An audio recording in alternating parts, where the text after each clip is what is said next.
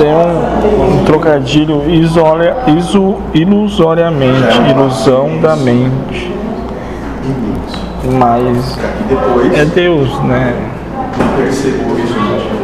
Criando a ilusão pro espírito. Sim, sempre.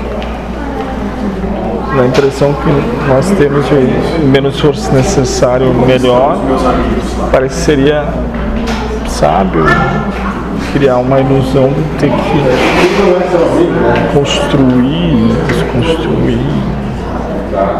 Mas tudo bem, não, não é eu que vou dizer para Deus o que seria melhor fazer, né? Provavelmente o que ele fez é o mais sábio